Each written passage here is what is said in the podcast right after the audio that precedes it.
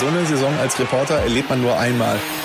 Fußball Inside, der Expertenpodcast. Da siehst du als Torhüter am Ende scheiße aus. Radioreporter Nils Halberscheid spricht mit den Sportredakteuren der BATS.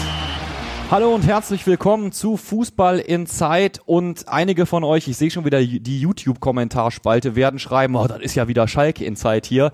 Aber heute bietet es sich einfach nun mal an. Ich würde sagen, es ist Talk of the Town in Fußball Deutschland und dementsprechend auch im Pod aktuell.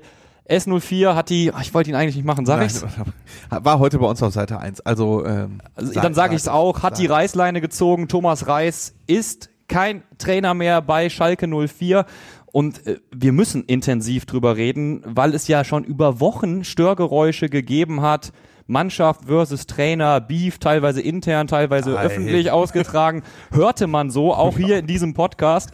Und äh, der Mann für Schalke ist natürlich unser Schalke-Reporter Andi Ernst. Wir reden heute über die Reisentlassung. Glück auf. Und das ein bisschen intensiver als sonst. Funke Sportredakteur Martin Herms, du bist heute auch dabei. Denn wir sind und bleiben natürlich Fußball in Zeit und werden, auch wenn wir heute einen Schwerpunkt haben, auch so ein kleines Mash-up machen. Was geht bei unseren anderen Vereinen so? Das machen wir hinten raus. Wenn ihr jetzt also sagt, Fußball in Zeit, finde ich cool. Ich kann aber mit Schalke einfach nichts anfangen. Dann skippt einfach ein bisschen durch. Ich setze euch einen Timecode in der Folge und dann könnt ihr das Mesh-up zumindest mithören und oder verfolgen, wie auch immer. Denn Fußball in Zeit, wisst ihr inzwischen, gibt's ja nicht nur als Podcast, sondern auch als Vodcast. Das heißt, entweder guckt ihr euch das Mesh-up an oder ihr hört es euch an. Mein Name ist Nils Halberscheid. Ich darf freundlichst um ein Abo bitten, gerne auch beim Podcast-Anbieter eures Vertrauens und natürlich auch bei YouTube. Und da wir wirklich viel Für, für welchen Verein äh, bist du nochmal zuständig? Für welchen Verein? Ich äh, bin manchmal für den MSV Duisburg zuständig, aber ich bin hier natürlich Solltest du besser verschweigen. bin, bin hier natürlich vorrangig Host, aber wir müssen ja heute über Duisburg Als, reden. als Schalke-Reporter muss ich doch nochmal auf den Verein hinweisen, Ah. der noch ärmer dran ist im Ruhrgebiet als Schalke 04. Es gibt Ja. wirklich einen. Und bei mir ist es ja, das kann ich zugeben, weil ich es schon ein paar Mal getan habe. Bei mir ist es ja nicht nur äh, seriös, also ich habe ja nicht nur beruflich mit dem MSV Duisburg zu tun. Ich komme aus Duisburg, bin Radio Duisburg Moderator, bin mit dem Verein aufgewachsen und das schmerzt es natürlich doppelt. Danke, dass du nochmal schön den Finger in die offene, die ganze Hand in die offene Nein, Wunde legst. Ich wollte unseren äh, Zuhörern und Zusehern nur unsere Leute hier auf dem Podium Klar. vorstellen. Du hast uns vorgestellt. Martin, war seine deswegen, Intention, oder? Deswegen ist Absolut. meine Aufgabe, dich vorzustellen. Ja. Einfach so, ganz neutral. Danke, dass du das ganz neutral, ganz objektiv getan hast. So kennen und lieben wir Andi Ernst. Hast kam bei dir auch so an, ganz absolut. objektiv, ganz neutral. Absolut. Super Kerl. So, lass uns reingehen. Wir reden äh, ganz Jetzt, jetzt stellst du die gemeinen Fragen, deswegen wollte ich auch eine gemeine Frage stellen. Du hast ja tatsächlich, das kann man an dieser Stelle, wir sind ja Fußball Inside, Betonung auf Inside schon erwähnt, dadurch, dass Thomas Reis gestern, wir zeichnen wieder donnerstags auf, entlassen worden ist, hast du natürlich jetzt schon tausendmal erzählt, was es damit auf sich hat. Aber Andi, ganz der Profi, du machst es jetzt auch noch ein Ja. 1001. Mal. Ja, selbstverständlich, ist doch logisch. Ich, äh, das ist mein Job und ich rede sowas von gerne über Fußball und äh, Schalke ist mein Job und ich verbringe so viel Zeit mit diesem Verein. Da kann ich auch äh, oft genug drüber reden und den Leuten erklären, was so abgelaufen ist. Dann lass uns erstmal zurückspulen oder schauen wir erstmal aufs Gesamtbild zum Anfang. Okay. So, Schalke steigt in die, steigt in die Saison ein, startet in die Saison, sagt so, wir rasieren jetzt hier mal durch, wir wollen wieder aufsteigen. Wir haben uns, so finden wir, gut verstärkt. Tollen Trainer, der sich in der Rückrunde zumindest beweisen konnte. Jetzt sieben Spiele, zwei Siege. Und irgendwie haben wir es ja Schalke zugetraut am Anfang und jetzt stehen wir hier. Geht schnell, ne? Wie sind wir da hingekommen? Ähm, ja, also man muss ja auch selber sagen, wir haben es Schalke ja auch zugetraut. Wir Eben. beide, ähm, vielleicht kannst du das nochmal in den Shownotes verlinken. Wir waren ja beim Schalke-Tag. Mach ich. Äh, und haben äh, vier Spieler interviewt und die Stimmung war trotz des Dauerregens an diesem Tag so positiv und äh, Thomas Reise, also ähm, wenn an dem Tag irgendeiner vorgeschlagen hätte, komm, wir benennen den Platz hier um in Thomas Reis Platz, äh, also jetzt glaube ich nie so viele Gegenstimmen gegeben, so positiv war die Stimmung und ähm, es war ja nicht die Frage, ob Schalke aufsteigt, sondern wann Schalke aufsteigt. Mhm. Ne? Das war so die einzige Frage vor Saisonbeginn. Es lief eigentlich alles recht äh, so seinen, seinen Weg. Die Testspiele waren jetzt nicht dolle, aber die waren jetzt auch nicht super schlecht. Die Solide, Zugänge ja. waren jetzt nicht die prominentesten, aber man äh, war dann schon irgendwie gesagt, ja, könnte gegebenenfalls passen. Dazu kam noch, dass sich äh, Asanue Draogo so entwickelt hat. Du hattest also nochmal ein, ein Top-Talent Shooting Star. Einen möglichen Saisonshootings-Star sogar Ja. und dementsprechend waren alle recht positiv gestimmt. Das ist äh, richtig. Ja, was ist passiert in den acht Wochen? Man kann es einfach zusammenfassen mit äh, keine Ergebnisse, äh, schlechte Taktik und das war's. Aber da steckt natürlich noch äh, ein bisschen mehr hinter. Da gehen wir ein bisschen tiefer rein. Und es ist ja irgendwie bitter, weil ich, es hätte, Martin, vielleicht stimmst du mir zu, so eine schöne Love Story geben können jetzt mit einem direkten Wiederaufstieg. Thomas Reis kommt dahin und äh, in der in der Rückrunde letzte Saison erste Liga, klar hat's am Ende nicht mit dem Klassenerhalt ge geklappt, aber du hattest ja schon das Gefühl, unabhängig von Verein, von Vereinszugehörigkeit, von Fan oder Nicht-Fan, hat ganz Fußball Deutschland auf Schalke 04 geguckt und gesagt, ey, Moment mal, die könnten dieses Wunder ja tatsächlich mit Herz und Leidenschaft irgendwie doch noch wuppen. Ja gut, aber wenn man sich das Ganze genau anschaut, was haben die Leute denn gedacht? Also man hat jeden Spieler verkauft, der den Ball dreimal hochhalten kann im Sommer Hm. und äh, geht dann davon aus, dass man sofort aufsteigt. Also das war irgendwie so Naiv. ein 1-0, total naiv, so eine Art 1-0-Taktik und ich glaube, die Fans ja, Medienexperten halt auch, ne, haben sich so ein bisschen eben äh, ja davon einlullen lassen und äh, sind dem so ein bisschen gefolgt, ne? Also äh, normalerweise hätte man das von Anfang an kritisch sehen müssen. Ne? Also wenn man wirklich die ganze Achse verkauft, ne, wirklich alle Spieler angefangen vorne, ne, Mittelfeld, Kraus, äh, Kral, hinten Jens, äh, Vandenberg, Bülter, ähm, ja, also das war ja ein enormer Du hast, du hast. Salazar vergessen. Ich sage Salazar ja, ja und natürlich auch, nein, ne? ja und nein. Natürlich ist es so, das haben wir aber auch angesprochen, äh, dass die Achse, die dazu beigetragen hat, wie Martin das sagt, dass Schalke Achter der Rückrundentabelle war, ähm, die ist halt nicht mehr da. Ja. Und die Spieler, die jetzt halt noch da sind und die Taktik von Thomas Reis kannten, haben jetzt nicht so die Superrolle gespielt. Mhm. So, oder wenn sie gespielt haben, so wie Simon Terodde oder Sebastian Polter, waren jetzt halt nicht die entscheidenden Spieler in dieser Abstiegssaison. Ne?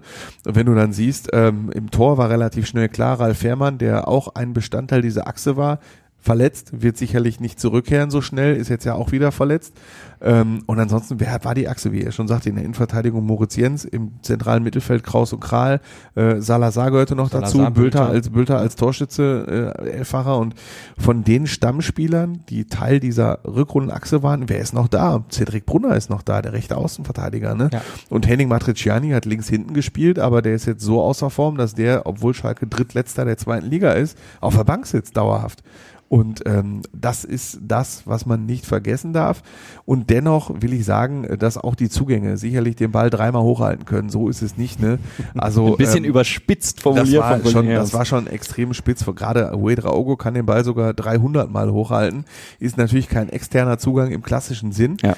Ähm, aber Seguin kam von Union Berlin aus der Bundesliga. Tempelmann äh, war eine führende Rolle gespielt bei beim ersten FC Nürnberg. Ja. Ähm, das sind schon schon gute Innenverteidiger, also gute Mittelfeldspieler. Mhm. Ne? Gut, Schallenberg ist eher ein Kämpfer vor dem Herrn, der ähm, äh, der Königstransfer, aber da gab es wirklich nicht eine negative Stimme, die diesen Transfer Das ist es halt. kritisiert Ne? haben. Ne? In, in, in, in, in der Phase kurz vor der Saison haben wir alle gesagt, oh, also niemand hat ja verschwiegen, dass die Achse weggebrochen ist, die ihr gerade identifiziert habt, die ihr gerade nochmal benannt habt. Aber ich glaube, der Großteil der Menschen, die intensiv draufschauen, haben auch gesagt, boah, kann man wuppen. Und das, was am Ende dann äh, Thomas Reis auch ein bisschen zum Verhängnis geworden ist, war, schien im Sommer noch eine Stärke zu sein, nämlich dass doch sehr viele Spieler im Kader sind, die Thomas Reis Philosophie und Strategie schon kennen. Mhm.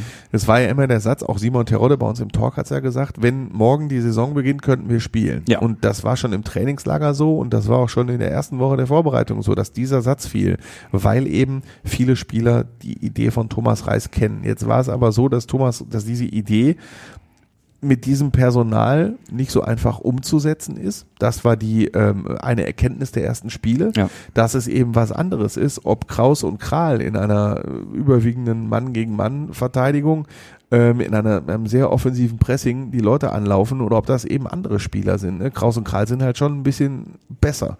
Ja. Und es war für die gegnerischen Vereine, gegnerischen Mannschaften bisher sowas von leicht, Schalke zu überspielen und Schalke einfach zu lesen. Also die Spielvorbereitung der gegnerischen Mannschaften hat einfach nicht lang gedauert. Es ist einfach nur eine Blaupause von Spiel zu Spiel, ne? wie, wie einfach Schalkes Mittelfeld zu überspielen ist. Ähm, und zum Verhängnis ist Thomas Reis dann am Ende auch geworden, dass er keine neue Taktik gefunden hat Hm. ähm, dass er jetzt nicht bereit war, von sich aus äh, mal einfach was anderes zu versuchen. Zum Beispiel ein System mit Dreierkette, das habe ich ja schon mal an dieser Stelle gesagt. Ja. Warum spielt Schalke nicht Dreierkette? Ja. Schalke hat das Personal dafür. Ähm, dass er dazu nicht bereit war, sondern an seiner Idee festgehalten hat, festgehalten hat, ein bisschen defensiver gestellt und das war's.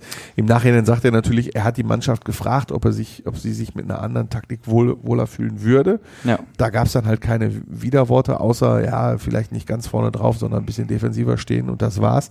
Ja gut, aber wenn die Mannschaft das sagt, äh, dann kann man ja trotzdem als Trainer trotzdem mal was anderes einüben. Und das ist ja so ein Punkt, an dem viele Trainer wirklich scheitern. Das ist ja nicht nur auf Schalke so, sondern äh, man merkt es echt häufig, äh, man muss ja erstmal das Spielermaterial haben, um die Idee umzusetzen. Richtig. Ne? Das ist ja das A und O. Wenn ich das nicht habe und äh, in dem Fall war vielleicht zu stur, das umzusetzen, aber ähm, also das sieht man bei vielen Vereinen wirklich so. Das, Und es war ja bei Schalke offensichtlich, da reden wir gleich sofort drüber, äh, auch nochmal ein Punkt, was gesagt worden ist im Beisein des Trainers und was vielleicht dann, sobald der Trainer mal den Raum verlassen hat, kommuniziert worden ist, was da genau dann wie durchgesickert ist, über was man öffentlich reden kann. Lass uns da genau drauf schauen. Ähm, aber ich will das chronologisch halten. Lass uns erstmal zurück auf gestern springen. Da gab es dann natürlich auf Schalke eine PK, Trainerentlassung, Zwei. Zwei sogar. Peter Knebel ähm, hat dann verschiedenste Dinge gesagt über Thomas Reis äh, und ich war mir gar nicht sicher am Ende. Hat er sich jetzt vercoacht? Konnte er irgendwie den Anspruch der Spieler nicht erkennen? Äh, Menschlich auseinandergelebt war, glaube ich, auch so ein Thema. Hat, es klang ja wirklich teilweise wie also- so eine Trennung, ne? Wie Ja, so eine also klassische. ich sag ähm, menschlich, da kannst du dann auch die Blogs und äh, Social Media und so verfolgen. Menschlich macht eigentlich äh, kein Schalker dem Thomas Reis irgendeinen Vorwurf. Mhm. Der ist halt ein Ruhrpott-Junge, das ist Ja. ja. immer geblieben, sehr einfache Sprache und äh, menschlich passte der schon zu diesem Verein. So, das muss man äh, einmal vorweg schicken. Mhm.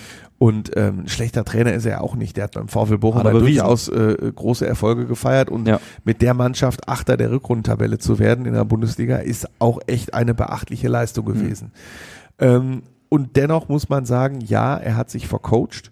Ähm, er hat in den einzelnen Spielen wirklich Fehler gemacht. Man könnte jetzt Spiel für Spiel durchgehen. Das war im ersten Spiel in Hamburg. Ich will es wirklich jetzt mal als Beispiel, Beispiel nennen. plastisch machen, ja. Das war, äh, da, da spielte Ibrahima Cissé in der Innenverteidigung und A hat es echt nicht gut gemacht Ja. und er war gelb vorbelastet und es stand irgendwann 3 zu 3 und es wäre ganz einfach gewesen, Ibrahima Cissé auszuwechseln. Das wäre schon lange überfällig gewesen. Er hat ihn draufgelassen, Ibrahima Cissé flog vom Platz, Schalke verlor das Spiel 3 zu 5.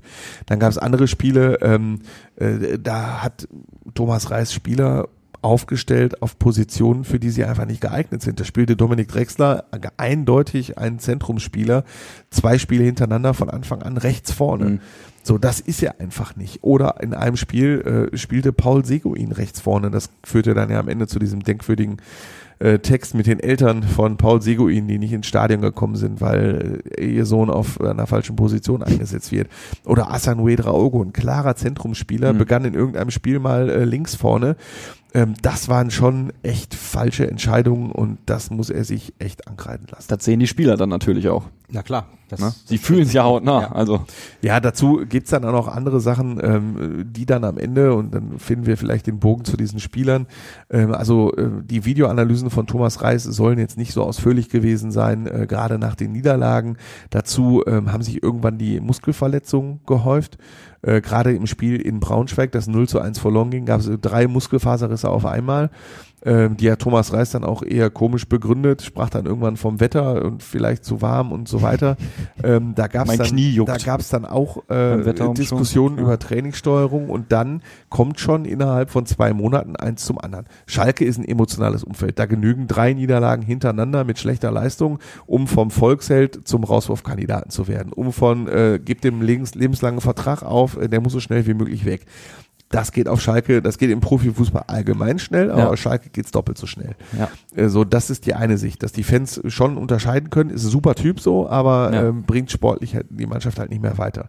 Und dann innerhalb der Mannschaft gab es dann auch schnell Zweifel, aus den genannten Gründen gerade, und dann entsteht so eine gefährliche Mischung. Und wenn Thomas Reis, ähm, und das soll so auch nach meinen Infos passiert sein, sich dann auch noch von der öffentlichen Meinung anstecken lässt und die dann quasi mitnimmt in seine Stimmung, mitnimmt in die Kabine und dann halt auch sagt, die Medien schreiben das und die Medien Mhm. schreiben das und die Medien schreiben das, ist das halt auch schlecht. Das sieht natürlich dann auch eine Vereinsführung und dann fügt sich dann innerhalb kurzer Zeit ein Bild zusammen. Und nach dem Spiel gegen St. Pauli ähm, um jetzt mal ganz neutral zu bewerten, was André Hechelmann und Peter Knäbe gesagt haben. Nach dem Spiel in St. Pauli haben sie dann überlegt, wie, mit, in welcher Konstellation ist es wahrscheinlich, dass wir in Paderborn am Freitag gegen Hertha BSC in einer Woche und in den Spielen danach punkten werden. Hm. Ist es in einer Konstellation mit Thomas Reis denkbar? Und dann geht man das erste Argument durch, das zweite, das dritte. Und dann ist relativ klar, dass der, dass der äh, Laden schon recht festgefahren ist. Ist interessant zu, zu hören, dass du gerade sagst, äh, dass Thomas Reis wirklich hingegangen ist und gesagt hat, ja, guck mal hier, so nach dem Motto, ich schmeiß euch gleich mal die Tageszeitung in die Kabine. Ähm, was hier der Kollege Ernst schon wieder ich geschrieben hat. Das, ja, ist, das, ist das, das, das, jeder also, Mediencoach wird dir doch sagen, mach das nicht, lass dich nicht davon vereinnahmen, oder? Normalerweise ja, aber so schlimm, ich, es waren ja schon einige Sachen. Und äh, wenn du als Trainer äh, liest, dass hinter vorgehaltener Hand äh, deine Gut. Spieler sagen, was ist mit der Taktik, dann sprichst du das natürlich an. Ob du das vor der gesamten Mannschaft ansprichst oder erstmal mit dem Kapitän oder mit dem Mannschaftsrat ist so eine Sache. Ähm, aber dafür, das ist halt auch nach Trainertyp. Ich glaube, wenn du ein Trainertyp bist wie Felix Magath oder Louis van Gaal, äh, dann gehst du zum so? dann gehst du zum Vorsitzenden und sagst, äh, du schmeißt mal kurz die halbe Mannschaft raus oder ähm, was wollen die eigentlich? Und äh, wird das Training halt irgendwie noch härter. Ja. Ähm, aber Thomas Reis ist halt so nicht. Also mhm. unter Thomas Reis Spieler zu sein, ähm, ist angenehm. Ich will damit nicht sagen, dass das Training lasch ist, gar nicht, sondern einfach im äh, Innenverhältnis. So, das ist echt ein angenehmer Typ, auch äh, intern.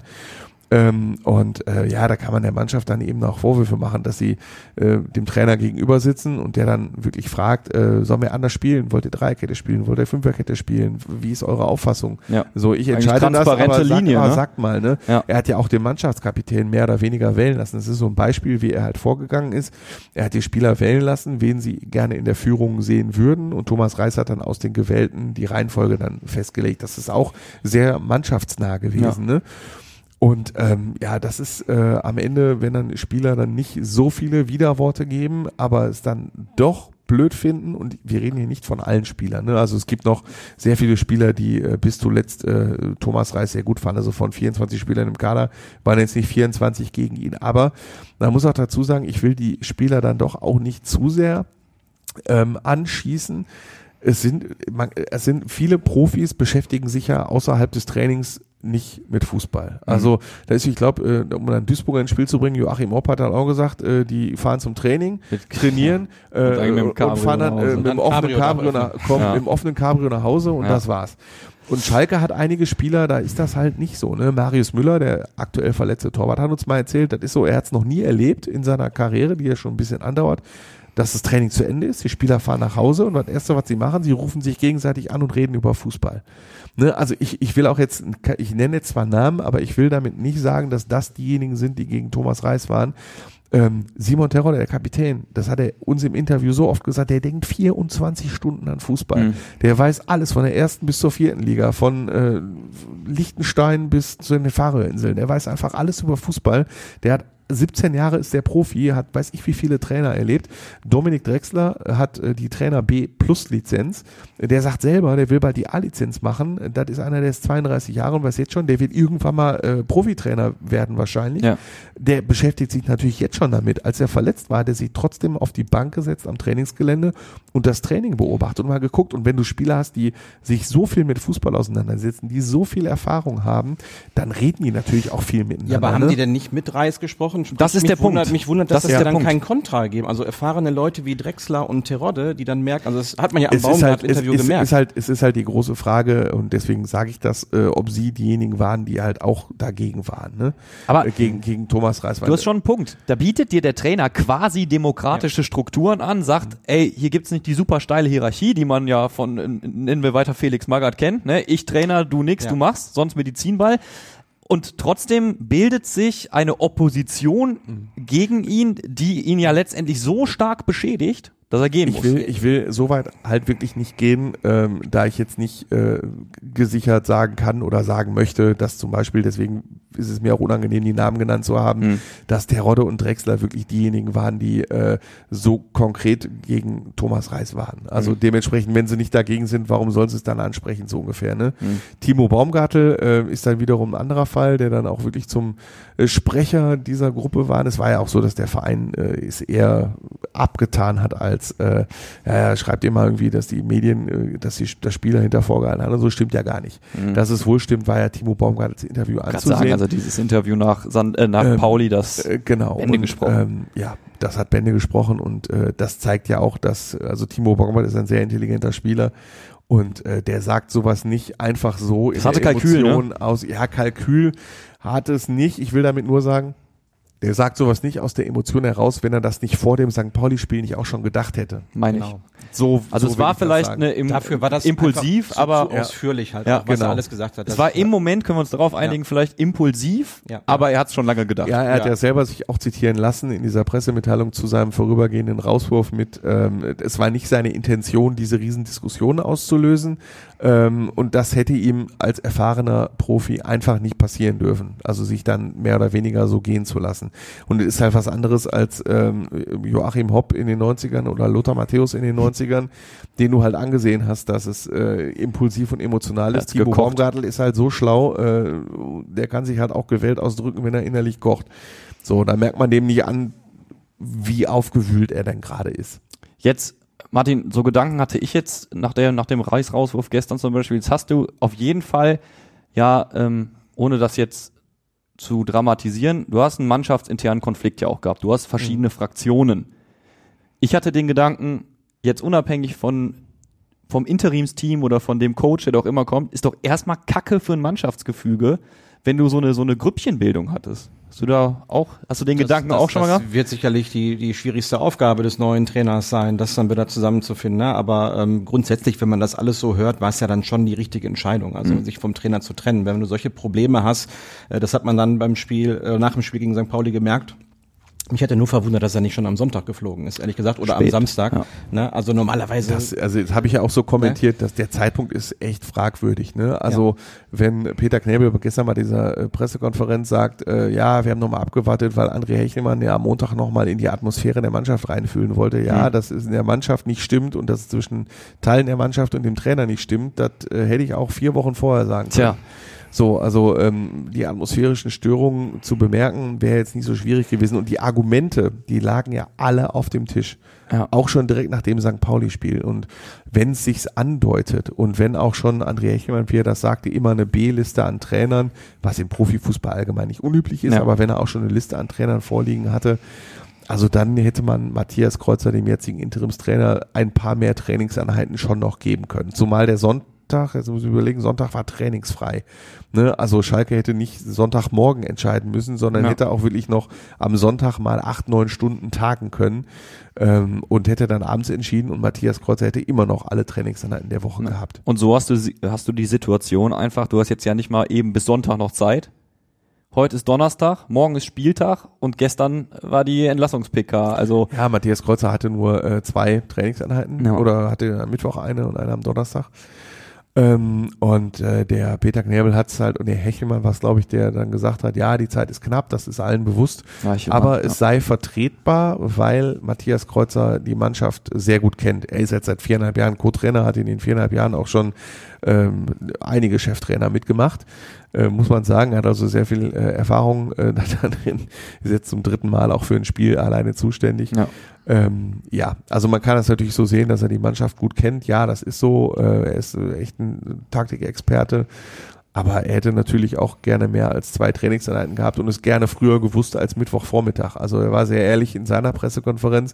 Er sagt, es ist natürlich auch für ihn eine herausfordernde Situation, weil er natürlich auch sehr kurzfristig davon erfahren hat. Ne? Ja. Und er muss dann natürlich auch hochfahren von, oh, jetzt bin ich auf einmal Cheftrainer für eine kurze Zeit. Äh, jetzt muss ich ja eigenverantwortlich ein Spiel vorbereiten, Ja. und eine Taktik vorbereiten. Ja. Das überfährt den natürlich auch, weil er jetzt nicht so die große Erfahrung hat. Ne? Ja, du hast jetzt Matthias Kreuzer angesprochen, Co. Mike Büskens, also im Prinzip äh, die Scherbensammler, die es aber auch können. Es klang jetzt allerdings nicht so, als wird da irgendwie direkt nach Paderborn der neue Coach vorgestellt werden? Ja, Kann der- auch über Hertha noch gehen Ja, der tatsächlich. Teufel liegt ja immer in der Formu im Formulierungsdetail. Mhm. Und das war ja nicht, äh, Matthias Kreuzer ist für zwei Spiele zuständig, sondern bis auf weiteres. Ja. Damit hat sich Schalke schon offen gehalten, nicht doch am Montag den neuen Mann zu präsentieren. Mhm. Und wenn man sich den Trainermarkt anguckt, viele Trainer stehen da jetzt nicht drauf, ähm, die möglicherweise verfügbar sind oder die sich, von denen man sich vorstellen kann, dass sie sich äh, in dieser Situation wirklich dazu entschließen, Schalke 04 zu trainieren. Ja. Ähm, und äh, André Hechelmann und Peter Knäbel haben äh, Mittwoch, die ganze, gestern nach der Pressekonferenz haben sie gesagt, jetzt geht die Trainersuche halt los, weil Kreuzer, um es das nochmal aufzuklären, kann es nicht bleiben. Er hat nur die A-Lizenz äh, und A-Lizenzinhaber können maximal 15 Tage im Profibereich verantwortlich sein. Deswegen geht Ja. das nicht mit Kreuzer. Ja. Und Mike Büskens hat nach dem Aufstieg vor zwei Jahren ausgeschlossen, diese Aufgabe so nochmal zu Da übernehmen. kenne ich einige Trainer, die schon gesagt haben, so, das war's jetzt. Ja, aber Mike Büskens hatte schon vor dem Aufstieg gesagt, er macht's nicht mehr Stimmt. und hat dann gesagt, er macht's zum letzten Mal und der macht's halt wirklich nicht mehr. Ja. Also er macht's wirklich nicht, das kann ich echt zu 100 Prozent ausschließen. Jetzt hat Hechelmann da eine Liste liegen, was Genau, mich natürlich so. interessiert, habt ihr oben auch eine?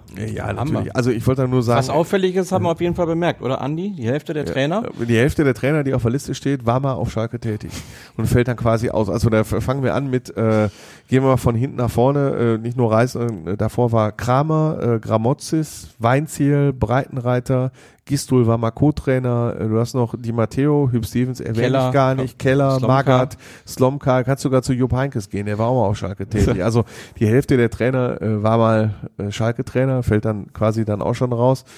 Ähm, dann die interne Lösung fällt auch raus und dann bist du schon bei einem Kreis ähm, von verfügbaren Trainern, die aktuell sogar vertragslos sind. Da Mhm. gibt's dann zwei Namen, Sandro Schwarz, der bei Hertha BSC war und Robert Klaus, der beim ersten FC Nürnberg war. Die Ja. könntest du relativ problemlos sofort überzeugen, ohne mit einem abgebenden Verein reden zu müssen. Äh, Sandro Schwarz ist gut bekannt mit André Hechelmann. Die haben jahrelang in Mainz zusammengearbeitet. Also wenn einer bewerten kann, ob Sandro Schwarz möglicherweise passt oder nicht, dann ist es André Hechelmann. Ähm, ja, und dann gibt's halt Trainer, die irgendwo unter Vertrag stehen. Und da hat Peter Knebel gestern auch klar gesagt, äh, also eine Million Ablöse kann Schalke nicht zahlen. Schalke ist finanziell angeschlagen. Und Ja. dann bist du eben bei der, bei dem Punkt, wenn du jetzt Trainer bist und du kriegst ein Angebot von Schalke, du siehst, A, die sind Drittletzter der zweiten Liga. Zweitens, die Finanzen sind so unten, dass du sicherlich nicht im Winter so richtig fordern kannst als Trainer, wir wollen das, wir wollen das, ich will das, ich will das, ich will das. Hm. Leihgeschäfte sind sowieso ausgeschlossen. Das haben sie ja im Sommer gesagt. Das musst du wissen. Drittens, was ist mit dem Sportvorstand, der Peter quasi Knebel. dein Vorgesetzter ist? Das ist Ja. Peter Knebel. Ja. Der wird den Job aber wahrscheinlich nur noch neun Monate machen. Yes. Das heißt, du weißt gar nicht, wer ist überhaupt dein Vorgesetzter in neun Monaten. Ja. Und dann guckst du nämlich auf transfermarkt.de bei verfügbare Trainer nach und siehst, dass der Schalke-Job A sowieso ein Trainerfresser ist. Der letzte, der zwei Jahre oder länger da war, war Mirko Slomka 2008. Der letzte, der, sein, der letzte, der seinen Vertrag erfüllt hat, war Hüb Stevens um die Jahrtausendwende, dass du dann auch weißt, du wirst wahrscheinlich nie mal deinen Vertrag erfüllen können. Und bei Thomas Reis war das beste Beispiel, du kannst heute noch von der Kurve gefeiert werden und auf Händen getragen werden, aber nach drei Niederlagen äh, bist du halt hier kurz vorm Rauswurf. Und wenn du all das zusammennimmst und weißt, du kannst auch nie mal mehr die Menge verdienen. Früher haben Schalke-Trainer ja auch noch ein paar Millionen verdient, das Ja. geht jetzt natürlich auch nicht mehr. Dann überlegst du dir wirklich achtmal, ob du das äh, machst oder nicht. Da sind wir ja fast bei der Interimslösung, die möglicherweise die dauerhafte Wunschlösung sein könnte, oder? Also Aber es traust du kann. dem das zu? Also Nein, wie Dauer? gesagt, Matthias Kreuzer geht nicht, weil 15 Tage äh, 15 darf er nur Cheftrainer ja, ja, sein, geht nicht. Ähm, mit nee, interne- auch oder so, über Bujo, oder kann man doch. Ja, das, das sind so Lösungen, die sieht der DFB natürlich auch nicht gerne und Klar. Julio macht's halt auch nicht. Der U23-Trainer hat nur die A-Lizenz, der U17-Trainer hat nur die A-Lizenz. Norbert Elgert hat den Job schon 20 Mal abgelehnt gefühlt. Äh, ist jetzt auch schon äh, im gesetzten Fußballalter. Ich glaube, Norbert Elgert wird auch 66, 67 oder so. Ne? Ähm, und äh, es gab eine, hätte eine interne Lösung gegeben vor ein paar Monaten. Das war äh, Onur Ginel, der äh, sehr begabte U17-Trainer äh, der aber dann doch nie eine Chance im Profibereich bekommen hat und dann gesagt hat, nee, jetzt nehme ich eine andere Chance wahr und der trainiert jetzt äh, den FC Liefering in Österreich. Dazu muss man wissen, das ist das Farmteam von RB Salzburg und der Cheftrainerposten beim FC Liefering ist für so einige Trainer ein Sprungbrett Richtung äh, großer Fußball Ja. gewesen. Dazu ist er Co-Trainer der österreichischen Nationalmannschaft, die wahrscheinlich zur EM fährt äh, im kommenden Jahr. Also das gibt er sicherlich nicht auf, um Ja. all das wahrzunehmen, bei Schalke, was Schalke jetzt bei ihm auf den neuen Trainer wartet. Scheiße, Andi, das waren schon wieder zwei Antworten, die äh, recht viel Nachfragepotenzial bergen. Ich äh, binde mal ein Ding ab. Also neuer Trainer muss ich erstmal darauf einrichten. Ich weiß nicht, wer mein Vorgesetzter sein wird in neun Monaten. Der muss mit dem Spielermaterial arbeiten, was er hat. Hat nur ganz begrenztes Gestaltungspotenzial äh, in der Winterpause. Und äh, Vorgesetzter ist noch ein guter Punkt. Da würde ich einmal gerne einhaken. Mhm. Peter Knebel ähm, du hast es selbst geschrieben, ich verlinke euch den Artikel natürlich in den Shownotes. Oder warst du es, Martin? Ich glaube, du hast auch einen, einen, einen Schalke-Artikel rausgehauen. Auf jeden Fall hat einer von euch beiden Kann geschrieben, dass es natürlich jetzt auch eine, eine seltsame Situation ist, weil du hast jetzt Peter Knebel, der natürlich die Trainersuche maßgeblich mitgestaltet, der aber in, du sagst es, neun Monaten wahrscheinlich nicht mehr da ist. Ähm, auch das ist ja wieder so eine typische, Entschuldigung, aber so eine, so eine Chaos-Baustelle Schalke, ne? Ja, Schalke hat im Moment äh, echt eine kleine Führungskrise. Ähm, das äußert sich dadurch, dass äh, auch ein Vorstandsvorsitzender fehlt. Ähm, nach unseren Infos äh, ist der Aufsichtsrat mit dem Top-Kandidaten auf der Zielgeraden. Der Name wird in den kommenden Wochen wohl verkündet werden, aber er ist halt jetzt, da ein Trainer gesucht werden muss, jetzt nicht da. Peter Knäbel hat sich äh, dann doch äh, so gut, gerne ich ihn äh, menschlich schätze, hat sich doch den ein oder anderen Fehler zu viel erlaubt. Wenn man auf seine drei äh, Jahre Amtszeit blickt, ähm, und wie viele Trainer gekommen sind in der Zeit, wie viele Trainer gegangen sind ja. in der Zeit, was mit Ruven Schröder passiert ist. Jetzt André Hechelmann, der neue Sportdirektor, macht jetzt auch noch nicht den besten Eindruck. Dazu die öffentliche Darstellung, ne? also wir erinnern uns an die Pressekonferenz nach der Freistellung von Ruven Schröder, die war jetzt nicht so glücklich. Die Pressekonferenz gestern war nicht so glücklich. Äh, sonst ist er auch kein Typ, der ähm, nach jedem, nach, nach kritischen Situationen einfach mal in die Mixzone geht, alle rund macht äh, und äh, dann sagt und sich vor seine Leute stellt und so.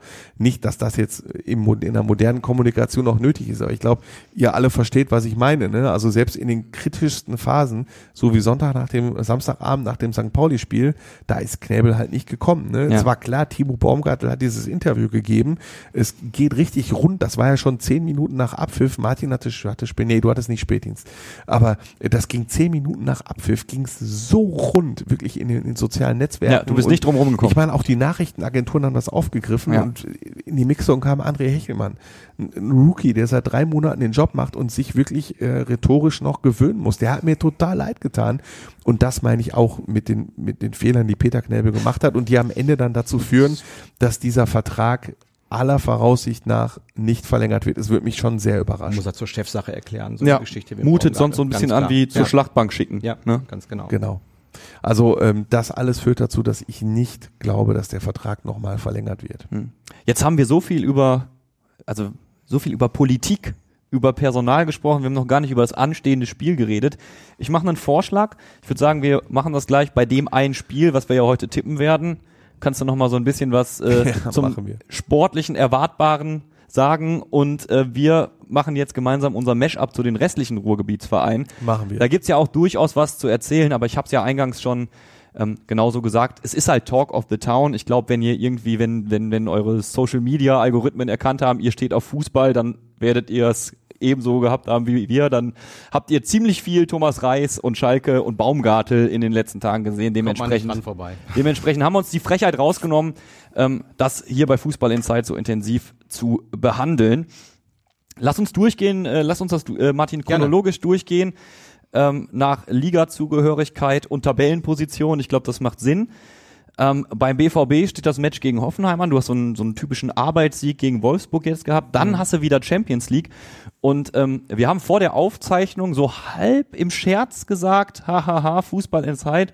Es äh, ist ja hier immer so, letzte Woche wurde Thorsten Ziegner als erster Profitrainer überhaupt freigestellt. Jetzt ist es Thomas Reis als zweiter Trainer im Profifußball in der laufenden Saison. Ist dann Edin Terzic der nächste.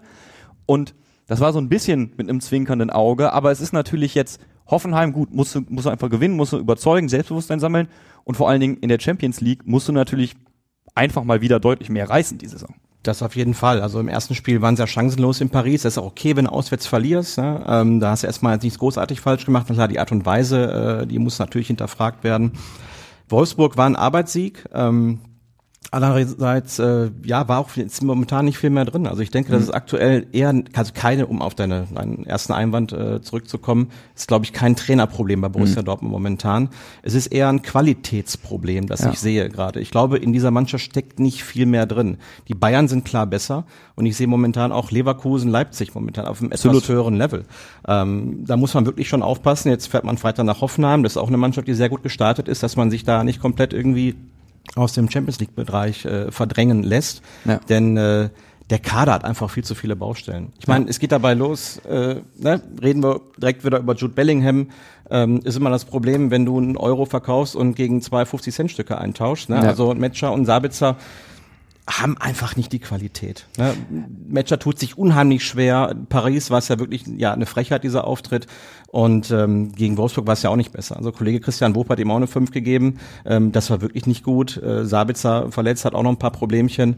Ähm, so einen Mann kannst du halt nicht eins zu eins ersetzen. Ja, und auch so ein, so ein Karim Adeyemi, wo du gesagt hast, boah, letzte Saison ist der gezündet, ähm, Ja. hätte man, glaube ich, mehr von erwartet. Und man hat sich vielleicht Ja, was in heißt Dortmund mehr? Der hat ja noch gar nichts geleistet bisher. Ne? Ne? Also das ist auch natürlich ein Riesenproblem, dass so Leistungsträger aus der Rückrunde momentan überhaupt nicht performen. Ja. Da ist dann äh, Karim Adeyemi. Kann man so dann sagen, hast du ja. äh, natürlich vorne das Problem, die Baustelle mit Sebastian Aller, ne, der in einer richtigen Formkrise steckt. Da weißt du jetzt auch nicht, inwiefern das mit der Krankheit was zu tun hat. Das Ja. muss natürlich auch immer im Hinterkopf behalten. Ja. Er sprach selbst davon, dass er noch Schwierigkeiten hat, dieses Meisterdrama zu verdauen. Ähm, das ist halt eine ganze Reihe an Baustellen. Äh, Füllkrug ist hätte man sich worden. wahrscheinlich mehr von erwartet, dass der direkt Total. losballert wie ein Bekloppter. Ja, gibt halt Sportler, die äh, setzen das irgendwie in Motivation um, ne? so, so, so ein Scheitern, aber er hat da scheinbar irgendwelche Probleme mit.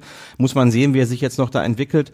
Füllkrug wurde geholt als Ersatz. Ähm, hat auch noch Schwierigkeiten, irgendwie ins Spiel eingebunden zu werden. Äh, da merkt man halt einfach, dass er vielleicht noch nicht so der richtige Spielertyp für das System ist. Ne? Also seine Stärken sind ja nicht unbedingt so das Fußballspielen oder die Technik. Na, das hat man ja auch gesehen im Spiel gegen Wolfsburg. Ich erinnere mich da an einen Pass von Hummels mit dem Außenriss und der bekommt er einfach nicht verarbeitet. Also da musste von so einem Mann der Qualität einfach äh, erwarten können, dass er zumindest zum Torabschluss kommt. Ja. Und das sind so ein bisschen so die Baustellen, ne? Und es wird zusammengehalten momentan von den alten Hasen, ne? Also Hummels mit zwei Toren in, äh, in Freiburg. Ja. Reus macht das Ding gegen Wolfsburg. Äh, das kann es ja eigentlich auch nicht sein. Ja, aber wir können an dieser Stelle einmal kurz festhalten, wir werden hier höchstwahrscheinlich nächste Woche nicht sitzen, Sonderfolge Edin Terzic raus. Also diese Tradition muss ich von mir aus auch nicht fortsetzen. Ich, ich glaube es nicht. Natürlich hat er auch jetzt ein paar Sachen gemacht, äh, ein paar Fehler gemacht. Er wird ja sicherlich auch bei der Transferpolitik mitgesprochen haben. Da muss man sich auch fragen, hm, Metscher, Sabitzer, passt das so? Äh, ne? Wir reden ja von Alvarez, den sie nicht holen wollten. Ja. Emre Can ist auch so ein Problem. Ne? Hat er zum Kapitän gemacht, jetzt saß er draußen. Die Baustelle hat er sich selbst aufgemacht. Ne? Deswegen ist halt immer so eine Sache. Wenn du jemanden zum Kapitän ernennst, dann musst du auch wirklich zu 1000 Prozent von ihm überzeugt sein. Sonst hast du einfach ein Problem. Wir gehen äh, weiter durchs Ruhrgebiet. Thomas Letsch, der wird hier nächste Woche höchstwahrscheinlich auch nicht Thema sein. Ähm, erstmal, weil dieses 0 zu 7 gegen Bayern, selbst, selbst der Verein selbst hat es ja mit Humor genommen. Ja, Das ist ja Tradition. Sie haben ja einen Tweet. Spiel, Wie ja, sagt ja. man das jetzt überhaupt? Sagt man noch Tweet oder sagt man ein Ex abgesetzt? Ich bin, ich bin da nicht so viel. Ich sehe immer nur ein Ex in Klammern früher Twitter. ja. Also das Ex- ist Ex also, früher Twitter, so ja, machen wir das. Elon Hat- Musk ja, nicht gelungen, den Namen Twitter äh, wegzukriegen. Der VfL Bochum hat auf Ex, früher Twitter, eine Nachricht abgesetzt. Immer wenn wir 0 zu 7 gegen Bayern verloren haben, haben wir die Klasse gehalten.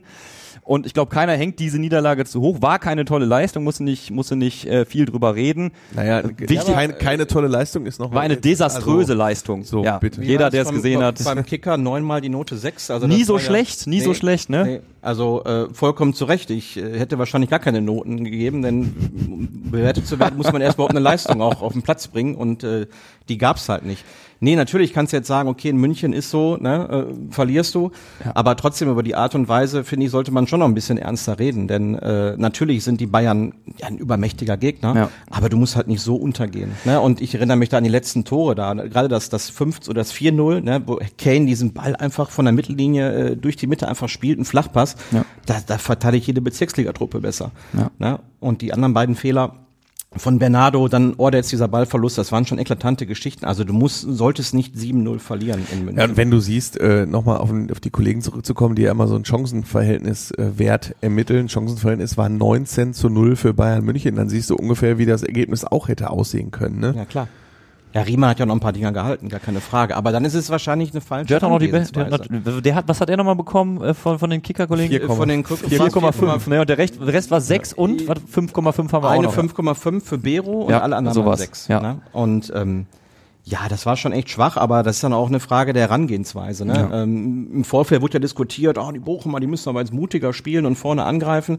Und nach zwei Minuten hätte man den Plan schon in die Tonne kloppen können. Da hatte Davis hinten links den Ball, dann gab es ein Bochumer Angriffspressing und der ist einfach mit Ball an vier Bochumern vorbeigezogen. Easy.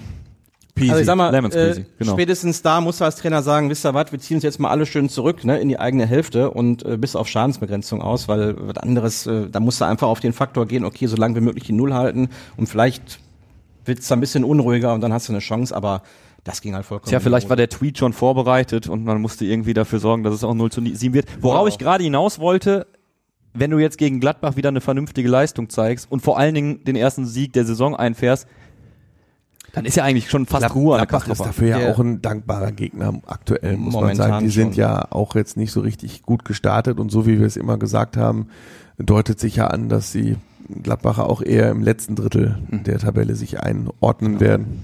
Der VfL Bochum hat es ja zuletzt immer wieder gezeigt, ne, dass sie es schaffen, nach solchen derben Rückschlägen zurückzukommen. Ne? Ja. Da war ja das 0 zu 5 gegen Stuttgart und dann packst du ein 1 zu 1 gegen Dortmund raus. In der Vorsaison gab es da auch mehrere Beispiele, da ist man immer wieder zurückgekommen.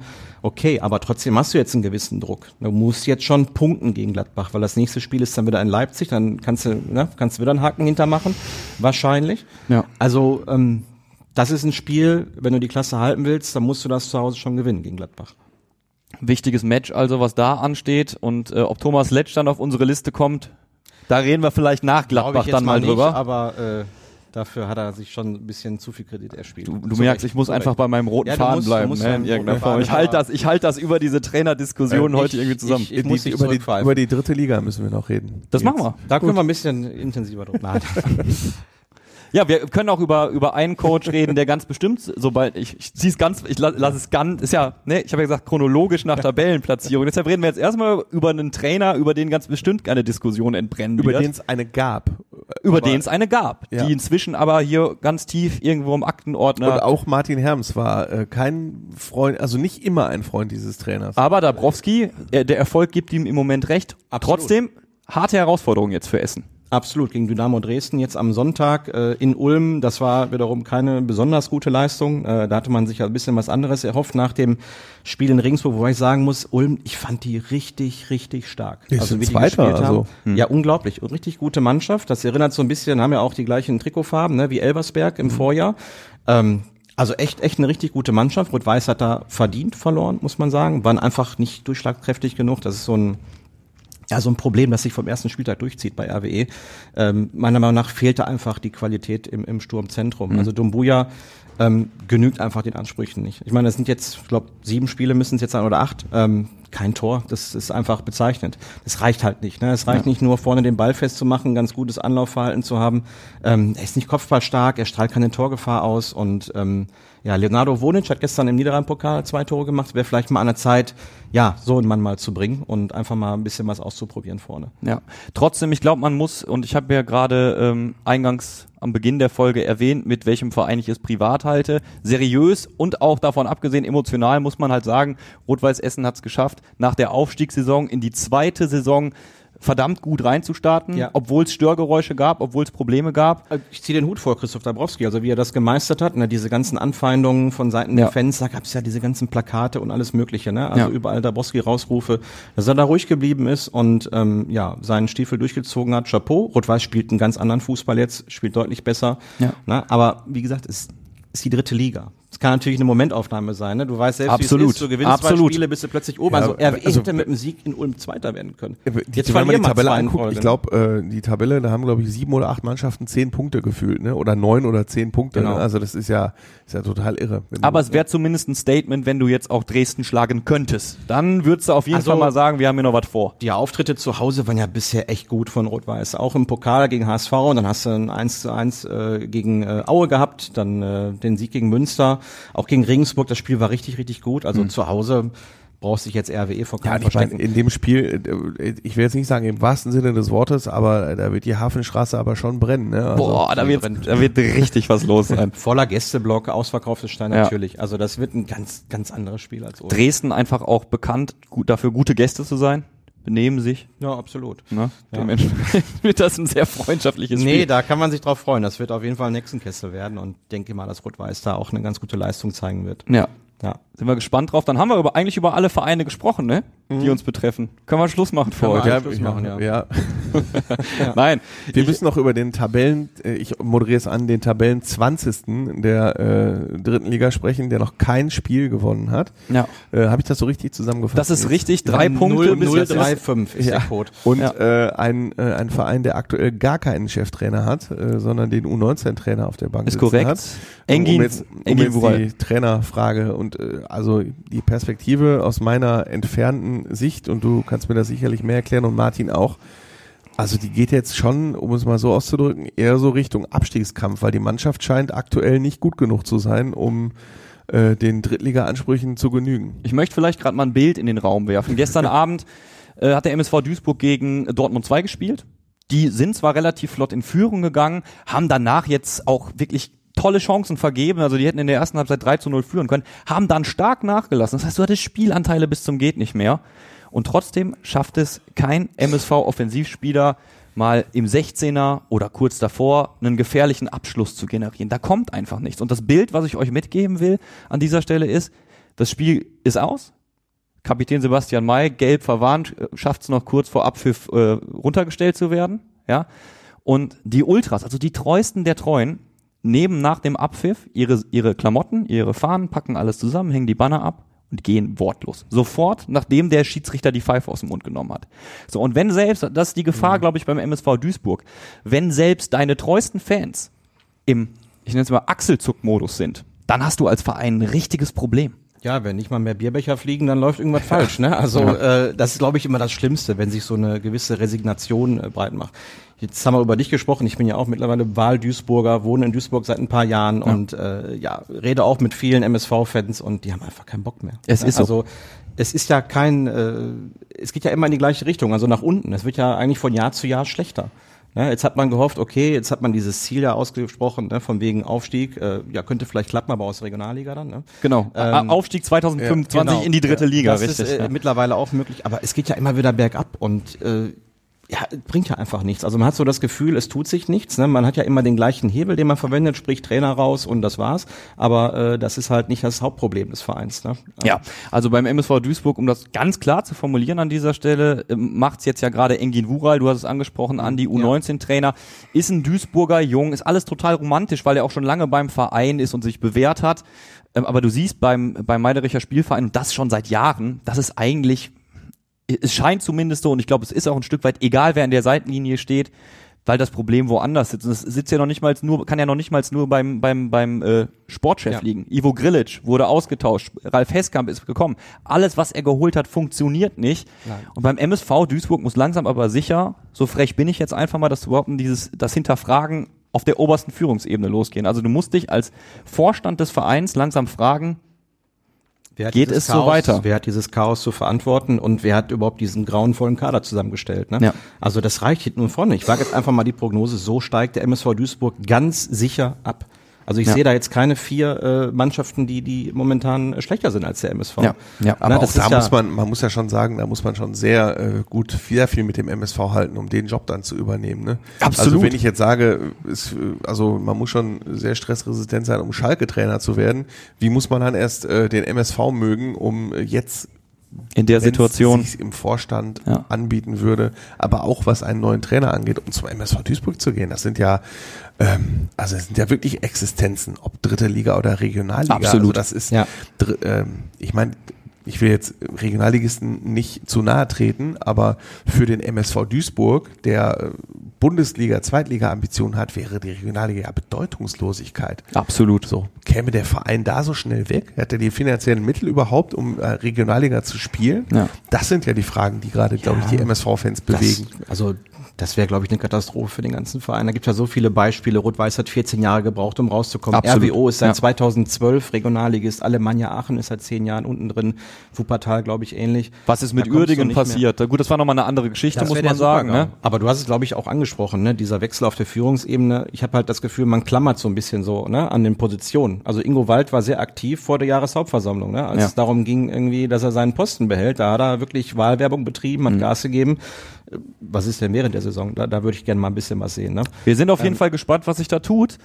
Äh, um das Ganze abzurunden, am Samstag geht's für den MSV Duisburg gegen Preußen Münster. Ja, ist nicht so, nicht so unwichtig, das Spiel. Aufsteiger, nicht so unwichtig zu Hause. Und ich sag mal so, wenn es da wieder einen auf den Deckel gibt, dann könnte es schon mal ganz unangenehm im Wedau-Stadion werden und nicht auf die schöne Art und Weise. Tja, wen willst du noch rauswerfen? Ne? Also, Ja, dann werden wieder. Schwierig. Ich weiß nicht, ob ihr euch vielleicht noch dran erinnert, liebe Hörer und Zuschauer. Es gab ja mal im, äh, in der letzten Saison nach dem äh, nach dem Niederrhein-Pokal äh, aus gegen Rot-Weiß Oberhausen einen Mayo-Bottichwurf. Wer weiß, äh, Das was, weiß ich, ja, ja. Wer weiß, was dann auf auf den Rasen mein, fliegt. Du kannst natürlich auch Ralf Heskamp äh, rauswerfen, theoretisch, aber da greift dann das Gleiche, was auf Schalke greift. Jetzt kommt da ein neuer hin und Der hat das der gleiche die Material. Transferperiode im, im Januar. Äh, und ja, der, also wenn du schon bei Schalke wenig Sp Gestaltungsspielraum hast, ja, Ja. dann hast du beim MSV gar keinen Gestaltungsspielraum. Ja, Wo soll da noch die Kohle herkommen, um die Mannschaft auf sechs bis acht Positionen umzukrempeln? So, natürlich könnte ein neuer Sportvorstand jetzt äh, noch einen Trainer holen, noch einen neuen, aber äh, gleiches Thema, ne? Wann Das werden denn ja- die Schulden fällig von Schauensland? Da bist du ja besser im Thema. Ich glaube, das dauert. Also, war das nicht nächstes Jahr im Sommer? Äh, Der Vertrag läuft aus. Ja. Der Vertrag läuft aus. Da muss ja auch noch- da muss eine Lösung denn, noch her, Was ist ne? denn, wenn die jetzt die Hand äh, ausstrecken und die Kohle haben wollen? Das wird eine interessante Geschichte, da der Verein sich ja so deutlich schon von Schauens an Reisen distanziert hat. Was Ja. ist jetzt, wenn der Sponsor zurückkehrt und sagt, ach komm, ich nehme euch wieder in meine liebevollen Arme? Möglicherweise bleibt da keine andere Lösung. Wir werden auf jeden Fall dranbleiben. Wir haben aber eine Sache noch offen. Ich habe sie gerade angerissen, Andi. Und so, zwar ja. haben wir ja vorrangig, und wir tippen ja nicht mehr alles durch hier seit, seit ein paar Monaten, wir haben vorrangig über Schalke gesprochen. Deshalb lass es uns auch so machen, dass wir das Spiel SC Paderborn gegen Schalke tippen. Und du kannst das gerade nochmal nutzen, damit wir ein bisschen sportlichen Input auch noch haben in dieser Folge. Ja, ähm, die große Frage ist, und das ist auch die Frage für den SC Paderborn, was verändert Matthias Kreuzer? Also ich äh, wage da keine Prognose. Ich würde im Moment eher sagen, er hatte nur zwei Einheiten. Da jetzt wirklich alles umzukrempeln, was du vorher nie trainiert hast, würde ich eher nicht machen. Deswegen glaube ich schon, man sieht ein ähnliches Konzept äh, mit Viererkette, vielleicht ein bisschen defensiver stehen. Ich will aber nicht ausschließen, dass er alles komplett über den Haufen wirft. Das sind ja immerhin Profis. Viele Profis, die zum Beispiel ein System mit Dreierkette kennen. Also das muss man denen jetzt ja nicht groß beibringen.